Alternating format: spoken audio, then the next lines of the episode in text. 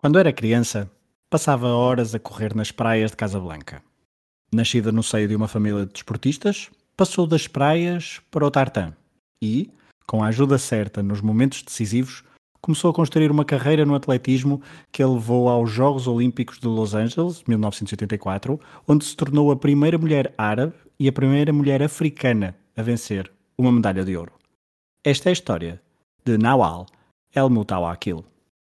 It's amazing to me. I keep reading about certain ball players, and I, one day I look on television and he's black. There's no longer a mention of Joe Blow, Negro ball player, this kind of thing, which is as it should be. You know, if I don't finish this race, then everybody's going to believe women can't do it and that they don't deserve to be here and that they're incapable. a long, a long time coming, but I know a change gonna come. Yes, it will. Olá, Rui. Olá, Fragoso. Foste tu que mostraste esta história. Pergunto-te como é que a encontraste. Não, desculpa, foi um tweet do Eurosport Portugal que mostrou esta história, que eles também estão a fazer um especial de Trailblazers e os nomes que apareciam eram praticamente todos conhecidos. E este, de Nawal El Moutawakil, isto, parecendo especialistas a dizer este nome já, foi o único que me chamou a atenção e curiosamente até acho bastante curioso que não o tenha encontrado quando estava a fazer as histórias, de, as histórias olímpicas mas não deixa de ser uma história bastante interessante e que provavelmente se eu, tivesse, se eu me tivesse cruzado com ela antes, teria escrito logo na altura histórias dos Jogos de 84. Sim, eh, nós vamos parar. Não vamos parar em 84, mas é o, é o pináculo, digamos assim, desportivo de- deste episódio, até porque foi eh, o grande feito que a tornou pioneira. Nós, se calhar, vamos passar a dizer Nawal mais vezes em, em vez de El Moutawakil. Mas, eh, mas ao longo do episódio veremos de quem é que estamos a falar. Vamos contar então a história desta, desta mulher eh, marroquina que hum, nasceu a 15 de abril de 1962. Um, mas eu antes ainda de, de ir, de ir, eh, à história dela, queria fazer aqui uma, uma pequena pergunta, só para contextualizar também aqui um pouco esta, esta discussão. Marrocos está, está aqui tão perto eh, e os acontecimentos políticos, sociais, desportivos, às vezes passam-nos muito ao lado, não achas? Sim, é, então, estará mais perto do que França, por exemplo, não é? Mas o, o continente faz ali uma diferença. A passagem do continente faz uma diferença enorme. Tanto que o, é uma coisa que se tem discutido também, não é? Até um próprio grupo de, de países mediterrâneos, mas há uma grande diferença entre Mediterrâneo Norte e Mediterrâneo Sul. E se quisermos ir mais longe, eh, Mediterrâneo Ocidental e Oriental. Também, também. É, mas eu estranho mesmo muito porque, obviamente, que agora também estamos a, estamos a gravar a- a- no final de maio e tem havido alguma polémica, nomeadamente com, com- entre Espanha e Marrocos, mais concretamente, porque tem uma fronteira e ainda por cima tem territórios. A Espanha tem ali um território, tem dois enclaves no, no continente africano, portanto as coisas são diferentes e na imprensa espanhola os, os acontecimentos marroquinos têm muito mais eco do que, do que em Portugal. Uh, isto já é uma coisa histórica, um, mas pronto, mas era só para dar este, esta nota. Vamos a- à história de Nawal, que nasceu então, como disse há pouco, a 15 de abril de 1962. Portanto, faz a infância nos anos 60 e depois também a adolescência nos anos 70. Uh, anos 70, onde os clubes marroquinos não aceitavam mulheres, eh, seriam raríssimos os casos que aceitavam de, de- casos de clubes marroquinos que aceitavam mulheres para competir e o seu pai eh, decidiu treiná-la sozinha um, e vamos desde já ouvir o, o primeiro áudio onde hum, a própria Nawal nos dá conta da importância do ambiente familiar e de como o, o desporto estava no seu eh, ADN. with the plenty of dialogues, discussion with my family, with my father, friends, and the people who uh, used to help me. I thought, you know, I was meant for the sports and vice versa, and it was something that was in my DNA. Foi numa sociedade onde o desporto estava praticamente vetado às mulheres, esta inspiração familiar tem, tem- é decisiva para que uma pessoa como, como Nawal se hum, inverde e, eh, e se apaixone por, por competir, eh, no caso pelo atletismo. E é bastante interessante porque é um contexto, lá está, que me escapa muito. Tenho lido mais sobre isso nos últimos anos, mas ainda assim não com o rigor e com a extensão que provavelmente deveria para estar mais informado sobre este assunto. Mas Marrocos serve também muito, serviu muito ao longo dos anos como quase um, uma casa de férias para, sobretudo para franceses, mas também por proximidade espanhola. O próprio Heleno Herrera, eh, salvo erro, eh, cresceu em Marrocos, ou é de Marrocos. E, e neste caso, acredito que, o, que a sociedade marroquina seja mais fechada, mas que ainda assim possa haver exceções como esta da família de, de Nawal, em que ela diz mesmo que o pai, o pai praticava judo, a mãe praticava voleibol e desde pequenos que ela e os seus quatro irmãos e irmãs uh, praticavam atletismo. Portanto, houve esse impulso desde o início, provavelmente porque beberam também de outras influências que não necessariamente daquela sociedade mais fechada, patriarcal, uh, marroquina, e isso acabou por, uh, por levar a prática desportiva a um novo a um novo eixo e ela acabou por ser a grande a grande El Mutawakil da família, porque dos outros não reza a história. Curioso, só para ainda estavas a falar da, da questão do, da estância de férias, de facto, um, Marrakech tem, a sua, tem o seu encanto para, em várias, na literatura e para vários autores e para, vários, para várias figuras ilustres uh, europeias, obviamente, e, e da, da, cultura ocidental. Mas aí nesta semana, este fim de semana, portanto, fim de semana de 22, 23 de maio, Uh, no Expresso vem uma entrevista com uma escritora e fica o, a recomendação. Eu não li o livro, mas tive muita curiosidade para, para o comprar. Chama-se O País dos Outros, é uma escritora franco-marroquina chamada Lela Slimani e que começa com uma trilogia. O País dos Outros é o primeiro livro um, de uma trilogia e que situa-se ali nos anos 50 e, portanto, tem a ver com o facto do, da vivência dos franceses na, uh, em Marrocos e, portanto, não foi a tempo ainda de ler para, para preparar este episódio, mas fica a, a sugestão e fica o, o apontamento por ter sido então a calhar nesta altura da, da gravação. Um, o papel do pai uh, remete-nos agora para, para o segundo áudio. Um, e o segundo áudio que vamos ouvir, uh, depois para, para conversar um pouco, é de uma reportagem que, que aparece no filme oficial dos Jogos Olímpicos de 1984, Uh, e ouvimos, e se no primeiro ouvimos o Manaual já uh, no século XXI a falar, não sei precisar o ano, mas é claramente já no século XXI a reviver e já na segunda década do século XXI, estas declarações que nós vamos ouvir são poucos dias ou poucas semanas depois de ter conquistado o, um, a medalha de ouro em Los Angeles um, e aquela aqui explica no inglês uh, bem bem mais fraco do que o que vimos no primeiro, no primeiro áudio e também com uma qualidade de som não tão boa, mas a explicar a importância do pai para a sua formação desportiva. He was one of the people who inspired me to come to the track and you know in our type of society hard for lady to go out and practice and so I needed at that time that somebody come and help me and stay beside me and that was the only one that was my father He used to tell me that one day I may become Olympic champion. I couldn't believe it. My only handicap is my size is kind of short. So he used to tell me, I want you to be like just a little bit taller so you can win the Olympic gold medal. Não sei se só ouviste ou também viste as imagens um, deste, deste áudio. Vi neste. Isto é um áudio de. de acho, isto é um vídeo de 4 horas e mais Sim. de 4 horas. Neste caso vi só mesmo o trecho que tinhas selecionado, mas vi, vi as imagens de, de Nawal em Marrocos. E olhar para aquelas imagens e ver aquelas ruas de, de Casablanca, um, algum comentário, uh, conseguiste recuar na tua cabeça e tentar imaginar como é que ela anos antes começou a se ingrar e começou a, a, a, praticar desporto num contexto em que claramente não é um, não parecia nada favorável para uma mulher um, irromper com esta categoria?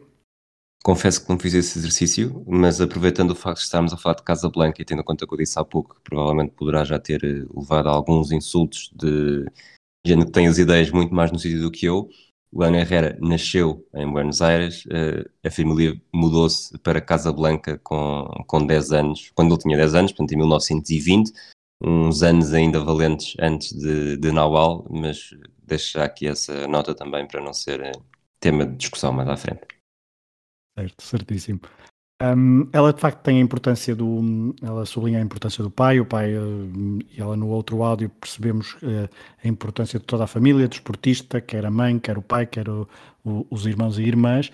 Mas depois ela cruza-se com um, uma, uma figura muito, muito importante para a carreira dela, que é, o treinador, é um treinador francês, Jean-François Coquin, um, que a viu treinar com o pai, porque o pai é que a treinava, um, e ele, este treinador francês percebeu o talento da, da jovem Nawal, uh, levou-a para o seu clube de atletismo, um, com algumas provas de velocidade que fez juntamente com outro, em que a pôs, colocou a, a competir com com os seus uh, alunos e outros atletas masculinos, percebeu que ela era bastante melhor do que todos os que estavam lá no clube e uh, até chegou a ser confundida muitas vezes. E há algumas histórias dessas em que ela chega a ser confundida com, um, com como sendo um rapaz, como sendo um homem, tal era primeiro, o talento dela face aos outros rapazes e também o facto de não ser nada habitual uma mulher um, praticar desporto uh, em Marrocos no, no, final dos anos 70.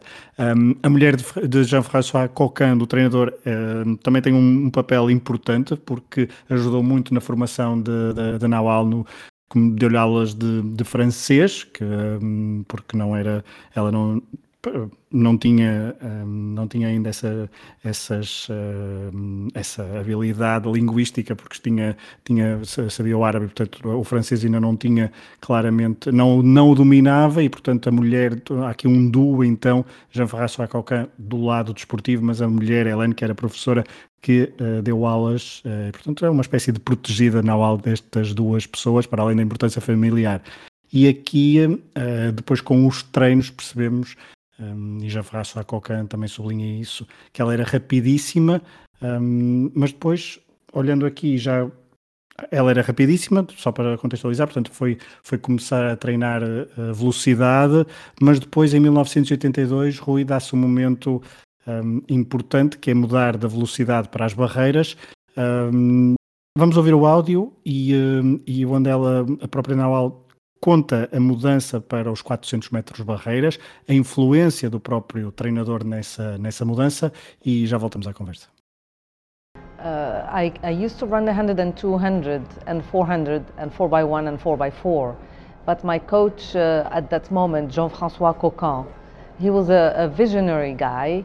He said to me, I suggest that you move to the 400 hurdles because uh, it, it was then a new event for women um, and a new event probably at the Olympic program. So it was my chance to really um, deviate from the 100, 200 and 400 to the 400 hurdles. Um, and very quick I found out, uh, even though I did not like it at that moment because I, was, I had a really short, uh, I was not very tall, I was not very strong, and I thought I would not excel. And um, my coach really had to work on my mental attitude and make me really like the event. And very quickly, I became African champion, Mediterranean champion, national champion, French champion, very quick in 1983. And that really helped me uh, a year later in 1984 at the Los Angeles Olympic Games to be really fit. And, um, and then I started really believing that I could win in 1984. I said, why not? Uh, why not winning? And um, uh, although I had little doubts in my capacities and in my self-esteem, but this is what sports is about. It gives you all, all those combined things to make me, to make me, to make me or to make you really strong, believe in yourself, have higher self-esteem, a stronger determination, but most of all, have the passion to like and love what you want to do.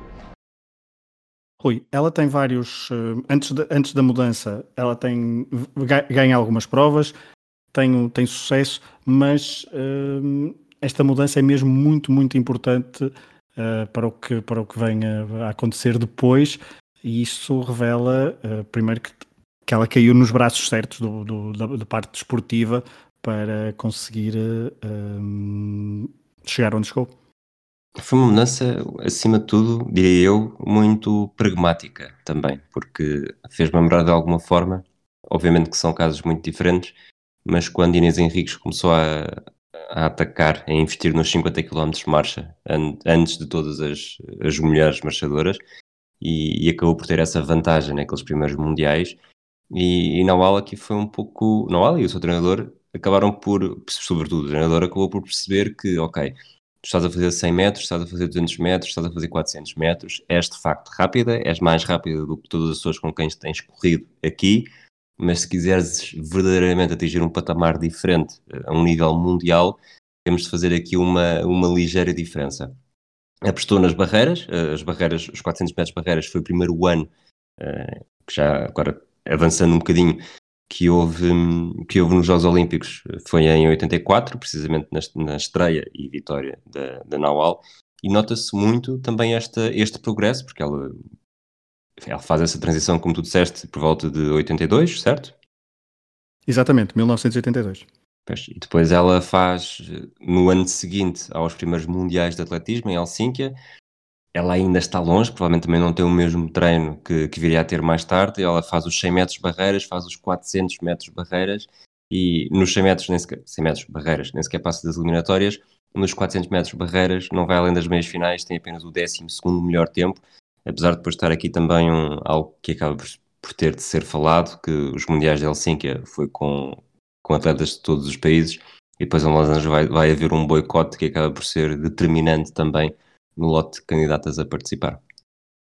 Esses mundiais, esses mundiais são os primeiros também são os primeiros mundiais de atletismo, são, são mundiais importantes não só pela primeira participação a nível planetário de, de Nawal, mas um, ainda antes ela também já tinha vencido os Jogos Africanos em 1983 no Cairo, os Jogos do Mediterrâneo em Casablanca, só queria dar este, este apontamento que eu tinha aqui que encontrei, o facto de ela ter vencido os Jogos do Mediterrâneo em Casablanca, ou seja, em sua casa, um, tenho depois também uma história curiosa que vem contada por, por Tony Padilha num, num, num livro chamado Atlas dos Sonhos Olímpicos, em que ela, pelos vistos, deu, dá uma festa. Um, ela ou a família deu uma festa para comemorar e para celebrar a, a vitória. E uh, houve pessoas, uh, familiares e amigos relativamente próximos, que se recusaram, pois ainda na altura consideravam uma espécie de vergonha uma mulher correr com as pernas e com os braços uh, descobertos. Uh, isto também nos leva um bocadinho para, e convidamos a ouvir, por exemplo, o episódio uh, não só da, da Sara Atar, mas também da uh, Ibtihaj Mohamed, não era? É assim que ela sim, se chama? Sim, Exatamente. E, um... Está aqui uma pessoa a fazer um esforço para dizer bem Nawal El Mutawakil e depois de repente passa para Ibtihaj Muhammad e isto... O cérebro queima alguns fusíveis e portanto temos que andar aqui à, procura das sílabas certas. Mas então nos Mundiais de 83, eh, nos Jogos de Casablanca houve este pequeno, este pequeno incidente, eh, mas isso não a fez de mover, mas os, os Mundiais de 83 são decisivos. Um, obviamente que tu já contaste a parte desportiva do tempo da final, em que notem o tempo 57-10. Uh, já falaremos do tempo que a fez ganhar a medalha de ouro em 84, mas um, neste Mundial ela cruza-se com uma pessoa, portanto já falamos do pai, já falamos do treinador francês em Casablanca e depois temos aqui um treinador americano uh, Pat Moynihan, acho que o, o, nome também não é muito fácil isto hoje, mas é um treinador da Universidade do Iowa que ofereceu a possibilidade de, de Nawal ir para os Estados Unidos treinar e melhorar a sua performance. Uh, Rui, ela tinha 21 anos e era uma mudança radical. Era uma mudança radical e é curioso que estamos a falar aqui de um episódio de, de velocidade, né, que ela tinha de ser rápida, mas está cheio de trava-línguas. Trava-línguas, mas acho que, estamos a, acho que está a correr bem. E por falar então nesta, nesta mudança para os Estados Unidos, vamos ouvir um. Vamos ouvir a, a, a própria Nawal a falar dessa, dessa mudança, a, a falar dessa influência do, do tal, ela fala do professor, uh, do tal americano, professor americano que a leva para, para, para os Estados Unidos, da forma como ela arranjou então a bolsa e do facto uh, de ter uh, havido um acontecimento trágico nesta, nesta sua altura, nesta sua mudança. When this professor came to speak to my dad, he said, I think your daughter is ready to go and study in the States. And he said, This is a chance of her life. Please, I'm begging you, let her go to the States. I finally go to the airport with my father and my family. And uh, oof. My father died one week later. Sorry. my father wants me to win the, that gold medal because this is the last thing he told me when he took me to the airport. He said, Go to the States and bring the gold. Rui, eu não quis dizer, não quis fazer spoiler, deixei que os, que os nossos ouvintes uh, percebessem através das palavras de, de Nawal o que é que tinha acontecido. Para contextualizar, Nawal embarca rumo aos Estados Unidos uh, e uma semana depois o pai, o grande mentor, o grande parceiro de, de Nawal, a grande inspiração, uh, morre. Ela, só, ela não sabe aquilo imediatamente, sabe passado algumas semanas, ela até é estranha, depois noutras noutros sítios percebemos que ela estranha um pouco a ausência de, da voz dele e portanto só contacta com, com o resto da família e não tem contacto com ele. Um, e este é um marco, é um marco muito, muito importante porque há algumas pressões por parte da família para ela voltar, mas, e aqui é que revela, acho eu, Rui, muito, um, muito arcabouço e muita vontade de, por parte desta, desta atleta, num território cuja língua mal dominava, uh, vindo de Casablanca, estar nos Estados Unidos poucos meses de uns Jogos Olímpicos, que era o grande objetivo dela e cujo pai a incentivou muito e que tinha dito, como nós ouvimos, a Bring the Gold, um, ela não ter cedido e não ter voltado atrás, não ter voltado para Casablanca, mostra uma personalidade muito forte. Mostra, e ela foi para, ela foi para a Universidade de Iowa State, portanto foi o sítio perfeito para fazer as, as primárias rumo aos Jogos Olímpicos. E a, a, a, citação que eu tenho aqui dela, até ela até diz que durante três meses ninguém me disse que ele tinha morrido. Sempre que pedia para falar com ele, dizia-me que estava ocupado ou que não queria falar comigo para garantir que eu me concentrava nos meus treinos. Quando descobri que tinha morrido, fiquei muito zangada. Eh, de facto, acaba por ser um. É, é trágico, sobretudo até pela forma em que ela sabe que as coisas aconteceram, por outro lado, acredito que também tenha havido aquela, aquela sensação de as últimas palavras que ele me disse foi para conquistar a medalha de ouro, portanto vou manter-me aqui, vou, vou lutar por esse objetivo e provavelmente será a melhor homenagem que eu lhe poderia fazer, mais isso do que, do que regressar a Marrocos e provavelmente depois, em verdade, por uma vida completamente diferente, porque são comboios que não passam duas vezes e provavelmente lá está. Temos estado a falar disso também aqui. Uh, os jogos de 84 foram quase uma conjugação perfeita de fatores para que ela pudesse vencer eh, esta prova dos 400 metros barreiras. Sim, até porque isto remete-nos até, por exemplo, nós já, já estamos no, no vigésimo episódio do, do, Pioneiro, mas acho que estamos a cruzar, já falamos de alguns, agora vamos cruzar, por exemplo, com Catherine Switzer, porque esta edição dos Jogos Olímpicos de 84 é a primeira onde a maratona feminina teve lugar, Uh, isto remete-nos para o episódio. Foi o segundo episódio, Catherine Switzer? Ou o terceiro, já não me lembro. Foi o segundo. Segundo. Um, Acho que sim. Ideia, foi, foi, foi, foi. E um, isso remete-nos para alguém que teve um papel decisivo, na altura nas maratonas uh, de Boston, mas um, teve um papel muito decisivo para o, para o papel da mulher, um, para correr, para, para, para, para, que a maratona, e reparem, isto, Catherine Switzer foi nos anos 60, só em 84 é que a maratona feminina chegou aos Jogos uh, olímpicos. Rosa Mota ficou na medalha de bronze neste, nessa edição da maratona uh, e à, à semelhança da maratona feminina, os 400, 400 metros barreiras foram então uma das também uh, provas uh, incluídas no, no, concurso para, pela primeira vez para mulheres. Foi uma decisão na altura do treinador também com vista, uh, com vista a esta, esta peculiaridade, chamemos-lhe assim, esta estreia nos Jogos de 84, o facto de haver um boicote, já falaste disso, em 80 os Jogos foram em Moscou e houve um boicote do lado ocidental, estamos em plena Guerra Fria, em 1984 o boicote foi um, eh, devolvido agora por parte do, um, eh, da União Soviética, da RDA e de outros países alinhados com o regime soviético. E RDA e União Soviética tinham claro, as melhores atletas, uh, pelo menos a julgar pelo Mundial de Helsinki em 1983, isto porque as cinco primeiras uh, nessa final de Helsinki eram ou da União Soviética ou da RDA. Portanto, uh, são pormenores, mas são pormenores, mas que geram aqui uma conjugação perfeita, Rui, para que uh, Nawal brilhasse, sem esquecer que ela em 1984, em vésperas dos Jogos Olímpicos, já se sagrou campeã universitária dos Estados Unidos de 400 metros barreiras. Sim, e além disso, além desse, desse fator que, que agora falámos um bocadinho mais por extenso, o facto de ser a primeira, a primeira prova e não haver uma grande tradição ainda de 400 metros barreiras também influencia. Enquanto estavas a falar, fui ver os resultados de 88 e o tempo com que Nawal venceu em 84 eh, não daria para os primeiros sete lugares na final de 88 e houve uma Suíça, pelo menos eh, não vi as eliminatórias todas aqui, mas houve uma Suíça nas meias finais que ficou de fora da final fazendo um tempo mais rápido do que a de, de Nawal em 84, portanto provavelmente ela não, não participa em 88 não sei se evoluiria, provavelmente também evoluiria mas, mas a própria especialidade evoluiu bastante com os anos, portanto era mesmo, era aquela experiência, não digo que se não fosse ali não era nunca mais, mas tudo correu certo para, como quase sempre tem de correr, quando são momentos históricos que acontecem. E esse momento histórico, vamos ouvir agora um, mais, uma, mais um áudio de, de, Nawal, um, em que ela só para recuar um bocadinho à sua infância e à sua, e à sua adolescência, em que andou perdida no meio de homens uh, no desporto quando estava em Casablanca e agora na sua delegação, na delegação marroquina, na sua primeira e única participação olímpica, um, ela conta que não tinha uma única mulher nessa, nessa delegação, uh, sentindo-se um pouco perdida. Ni femme entraîneur, ni femme médecin, ni femme journaliste.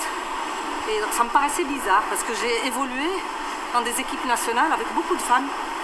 On n'éteignait pas la, parité à l'époque, mais déjà je voyais autour de moi Skawi, euh, je voyais autour de moi euh, Ayouni, Hassan Yadrami, Haddoum, la liste est longue, Fatiha Belmrar, la défunte Awam Fatima. Et du coup, je me retrouve toute seule, donc un petit peu paumée, perdue dans ce, cet univers euh, qui n'était pas le mien. É verdade, foi um áudio, um áudio em francês. Esperemos que. Bom, a ideia geral é que de facto a delegação marroquina não tinha uma única mulher, ela sentia-se perdida. Uh, também notou, obviamente, a evolução uh, face uh, de 84 face aos dias de hoje. Rui estar outra vez perdida numa, num mundo de homens pode, poderia ter sido também um. Achas que foi prejudicial ou até benéfico, tendo em conta um, se bem que faço esta pergunta a seguir ao próximo áudio porque acho que encaixa Faz até sentido. bem. Sim, sim. Acho que encaixa bem. Vamos ouvir mais um, um áudio, desta vez em inglês, e já, e já voltamos. And so the final comes. It was really hot uh, and very humid. I was really scared. Uh, scared to maybe fall down, scared to uh, lose, uh, scared not to be at the level. Uh, I was the only female athlete in the whole delegation, the Moroccan delegation, and everybody was counting on me. And I said, What if something happens?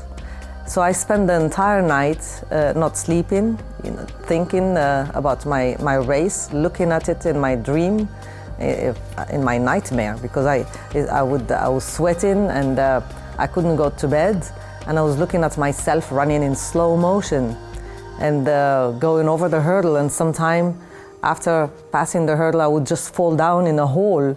And I was like, no, no, this cannot happen because I really must uh, leave this country with the, with the, with the high pride and the. Rui, eu juntei este em que Nawal fala dos seus nervos antes da, da final, um, alguns pesadelos em que ela reviu a corrida várias vezes, mas obviamente em que ela voltou a mencionar que era a única atleta mulher da delegação marroquina, que a fez sentir, que isso fez-la sentir apaparicada, acarinhada por parte do, do, da restante delegação. Achas que, e voltando àquela pergunta que te ia fazer, mas não cheguei a concluir, achas que foi eh, benéfico ou até poderia ter sido algo prejudicial, mas tendo em conta o percurso eh, de Nawal, ela, era algo que ela já estaria habituada?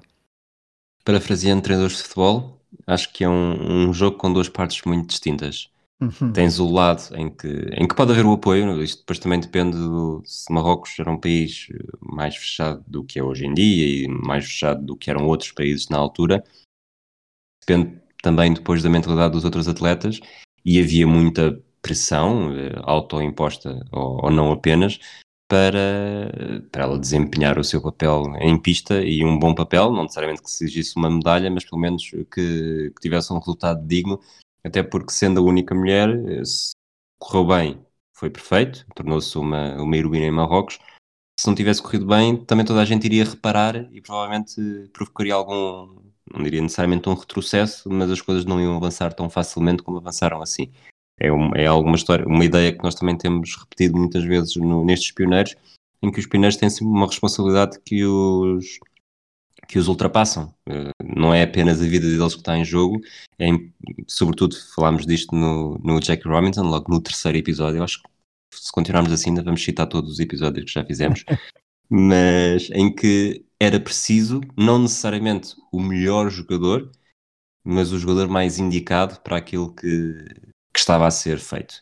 E no caso dela, obviamente é uma situação muito distinta, mas o ter tido sucesso e, e sendo a única mulher, acabou por abrir portas não só para ela, que também, também abriu, mas também para todas as pessoas que vieram, todas as mulheres e raparigas que vieram a seguir, como mais tarde ou mais cedo também vamos falar neste episódio.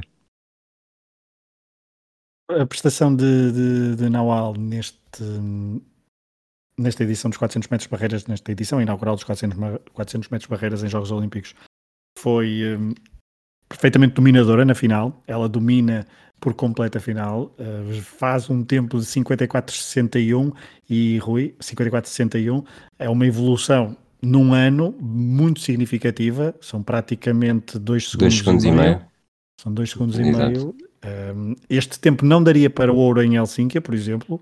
Uh, o, a campeã do mundo, a soviética, a soviética e a Catarina Fezenko venceu com 54-12, mas a evolução, Rui, do, de, de Nawal, a forma como ela ganha, com uma grande distância para a favorita do público, que era uma norte-americana, que ficou em segundo, uh, e a forma como ela correu e desde o início sempre a dar tudo, ela tinha uma linha boa, estava na linha 3 ou na linha 4, um, mas pelo menos aqui viu-se uma evolução. Uh, falamos aqui de, várias, de vários fatores que podem ter ajudado, mas Nawal aproveitou muito bem, podemos concluir por este tempo, um, a sua estadia no, no Iowa para, para treinar e para evoluir e para chegar aqui no momento certo e vencer o ouro. E isso, acima de tudo, é também uma validação de quem achou que, que ela fazer essa transição para os 400 metros barreiras era inteligente e, e foi. Tanto que ela, lá está, 2 segundos e meio num ano é, é bastante. Obviamente que não é não é a mesma coisa que alguém que corre 400 metros barreiras toda a vida, uh, de um ano para o outro, beneficia, quer dizer, consegue baixar o seu tempo em 2 segundos e meio, não é exatamente assim, mas não deixa de ser, eh, portanto, ela passou dos 57-10, que não, eram, não era nada de especial, para um tempo para lutar contra as melhores do mundo, inclusive, está meio segundo mais lenta do que, o, do que a Katrina Fezenko, mas não deixa de ser um tempo para, uma capacidade para disputar com as melhores.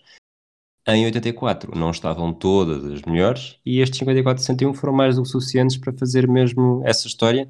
E na, quando ela conta a sua corrida, há uma coisa que eu achei interessante e nunca me preocupei com isso, mas pelo menos nos 100 metros barreiras acho que é diferente, que é ela fazia as chamadas alternadas a cada obstáculo.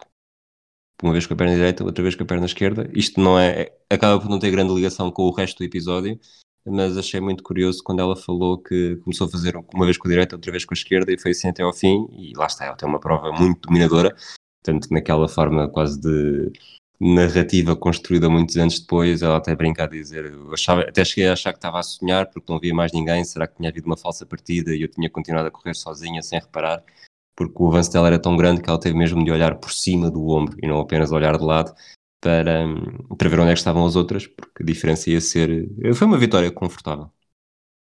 Tinha havido de facto uma falsa partida.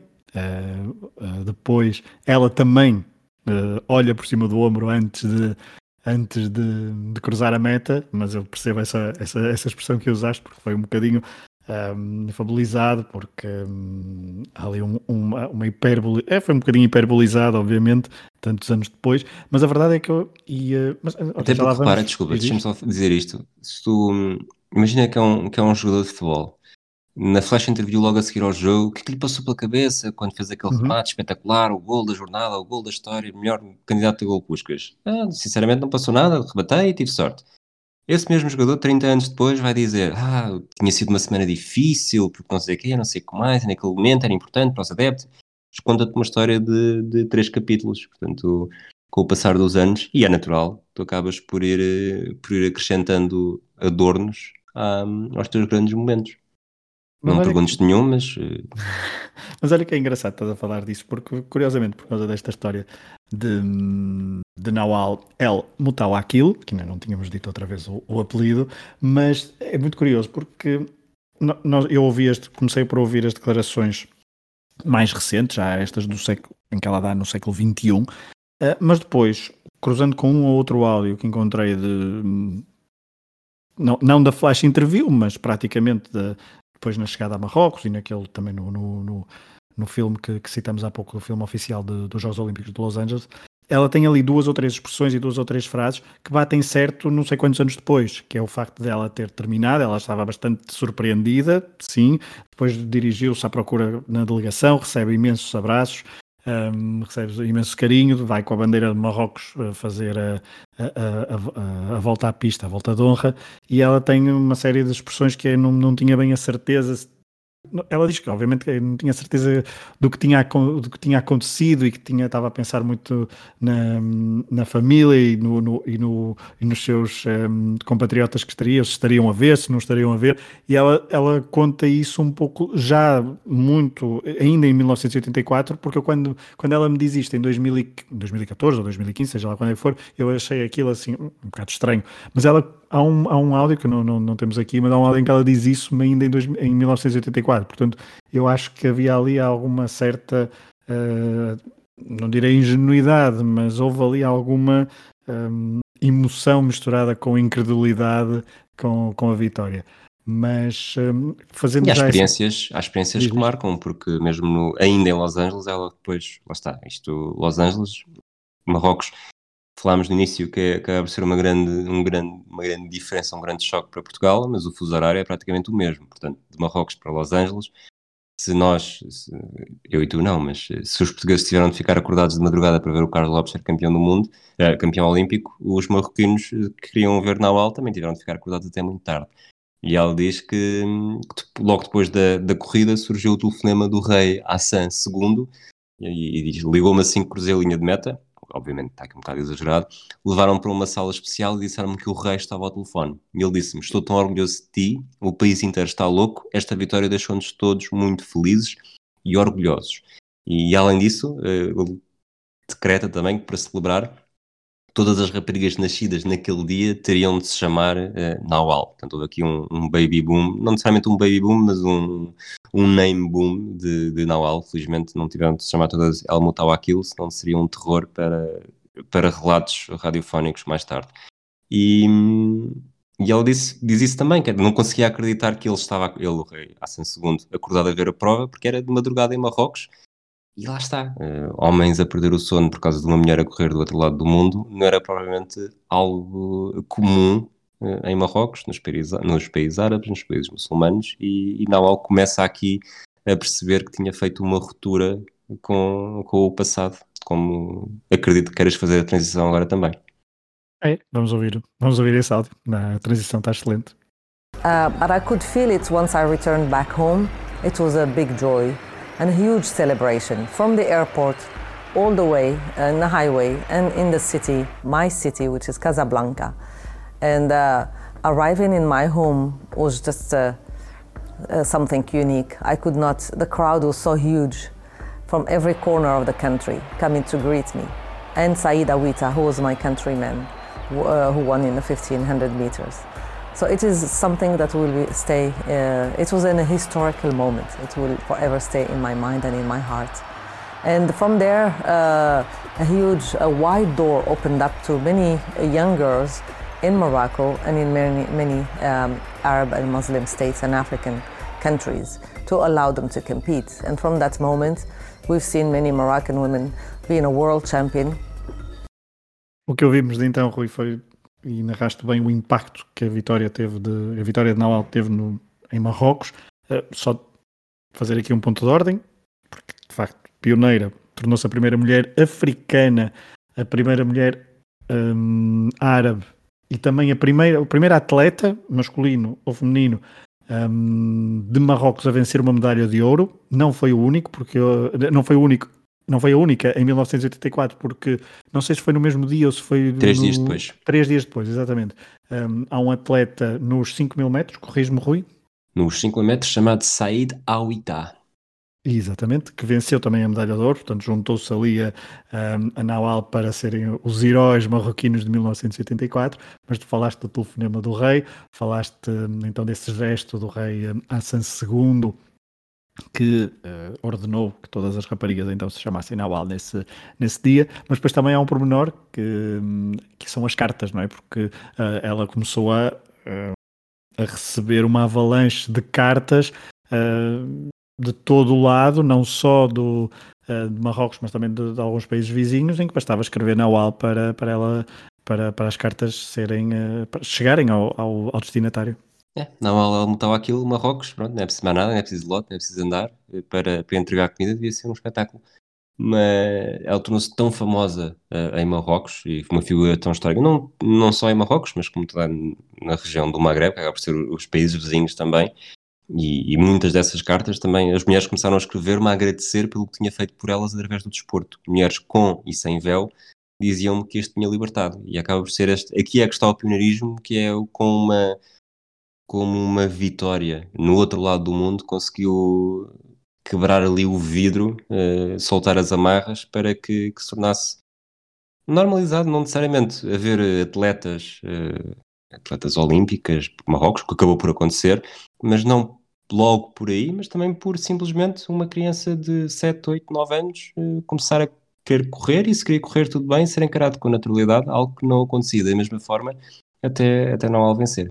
não há, isto é um bocado, ah, seja Marrocos, seja Portugal, seja nas Ilhas Maurícias, provavelmente é sempre igual. Hum, construir sobre a vitória é mais fácil e de uma, um pioneiro vitorioso torna as coisas, digo eu, que, que potencia ainda mais o desenvolvimento do, da situação. Vamos então ouvir o último áudio deste episódio em que Nawal, em francês, uh, corrobora uh, exatamente o que o Rui acabou de dizer. Um, fica já uma pequena tradução antes de ouvir que um, ela não tinha ideia na altura da força da sua vitória, mas hoje, hoje em dia, um, percebe que foi uma vitória fundamental para quebrar, quebrar tabus na sociedade. Je n'avais pas réellement euh, l'image et la peut-être euh, la force que allait avoir ma, victoire sur euh, ces millions de femmes qui était exclue de la compétition qui vient de certaines régions dans le monde. Mais aujourd'hui, je, réalise comment elle était utile et nécessaire, cette victoire, en levant le voile sur euh, euh, pas mal de tabous, parce que le sport, finalement, comme j'ai dit, c'est un droit fondamental. Et, et, voir toutes ces femmes concourir aujourd'hui, voir le Bahreïn prendre part aux 100 mètres, aux 1500 mètres, aux 3000 mètres steeple, voir le, des filles venant de partout du monde concourir au même titre que leurs homologues masculins me donne une réelle satisfaction. Vraiment. Rui, estamos a terminar o episódio. Uh, Nawal uh, teve um papel muito importante. Ela, a carreira desportiva, de facto, não teve uma continu a continuidade que, que ela provavelmente esperava e que muita gente esperava, porque foi assolada por lesões e depois não voltou a participar, por exemplo, em mais nenhuma edição dos Jogos Olímpicos. Uh, mas Nawal uh, teve uma, uma transformação e um, abraçou uma carreira, vamos chamar-lhe de dirigente. Ela teve vários cargos ao longo, da, ao longo dos anos, seja no, na, na, nas estruturas governamentais marroquinas, também nos comitês olímpicos, e uh, uma pessoa depois se conhece a história de 84, se pesquisar por uh, Nawal El Mutual Aquil, consegue chegar um, a vários, uh, a vários uh, vídeos, a várias declarações, a várias uh, notícias sobre, sobre esta nova dirigente em vários, em vários eventos e principalmente como o facto de ser uma porta-estandarte desta da libertação feminina num país onde, Rui, hoje em dia não podemos dizer que seja ainda um paraíso e um, um espaço para as mulheres florescerem à vontade no desporto e no resto da sociedade.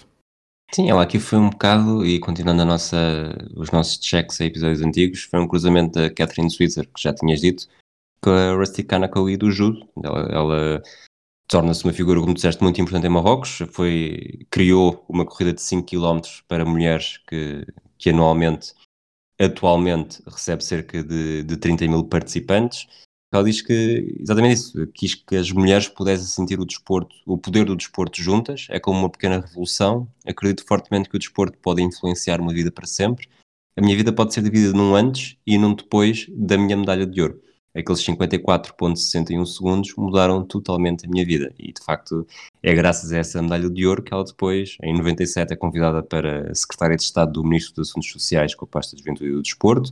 Não dura muito tempo, mas não deixa de ser importante eh, quase uma década depois, assume durante dois anos a posição de Ministro da Juventude e do Desporto.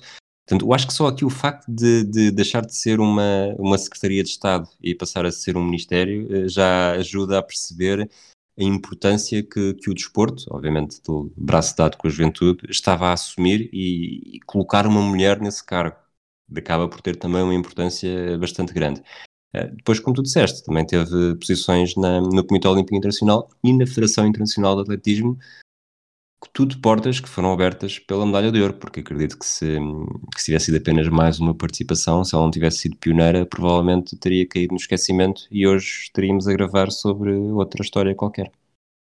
Eh, antes de terminar, eu tinha aqui essa pergunta. Não era bem uma pergunta, era uma, era uma pergunta, mas é, entrou com um bocadinho nisso.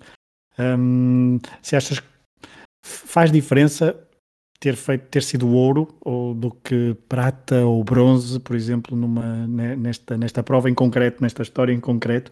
Um, sabemos e olhamos para a história e sabemos que mais tarde ou mais cedo, muito provavelmente, Marrocos iria estamos a falar do caso marroquino, porque é o caso que estamos aqui a trazer, mas iria certamente encontrar os trilhos da, vamos chamar, da modernização uh, da sociedade e dar espaço cada vez maior às mulheres para encontrarem o seu, o seu lugar no desporto uh, e também na sociedade. Mas uh, isto sabemos que acelerou, mas achas que o ouro é, foi mesmo é um, é um TGV dessa, dessa, dessa mudança?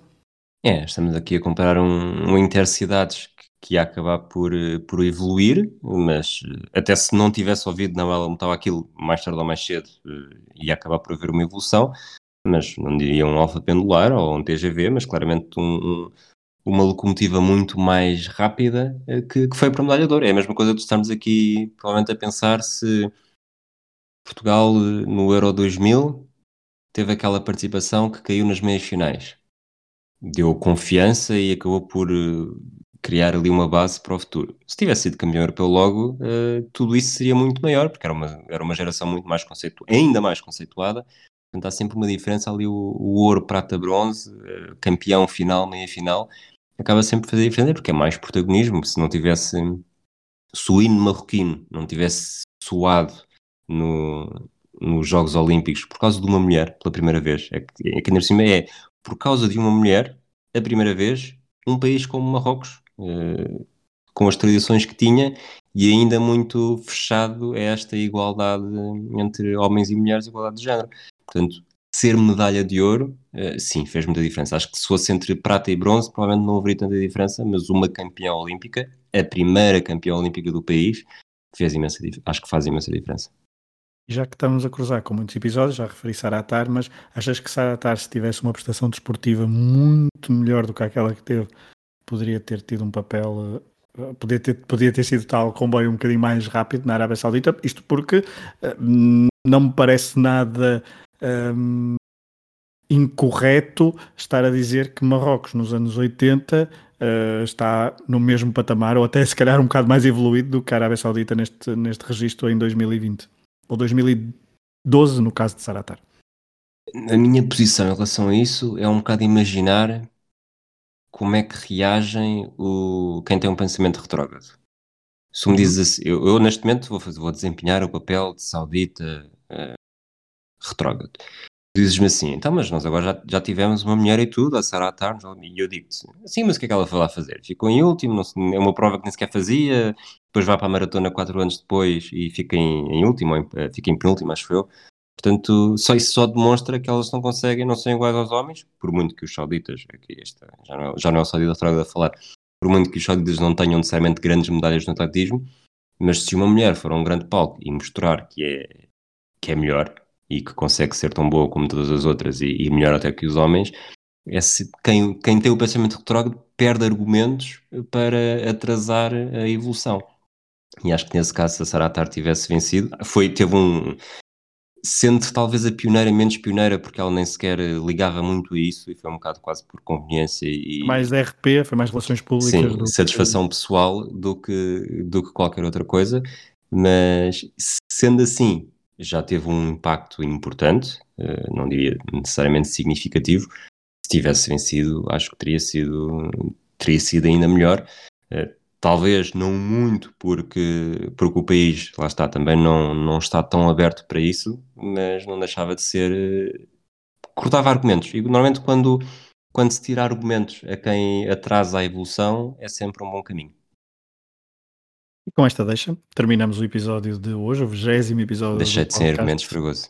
De- claro, não, não, acho que foi a forma perfeita. Não, isso- e normalmente costumas deixar sem argumentos, portanto não é, não é novidade para quem nos ouve. Mas eh, foi a forma perfeita de terminar este 20 episódio do podcast Pioneiro.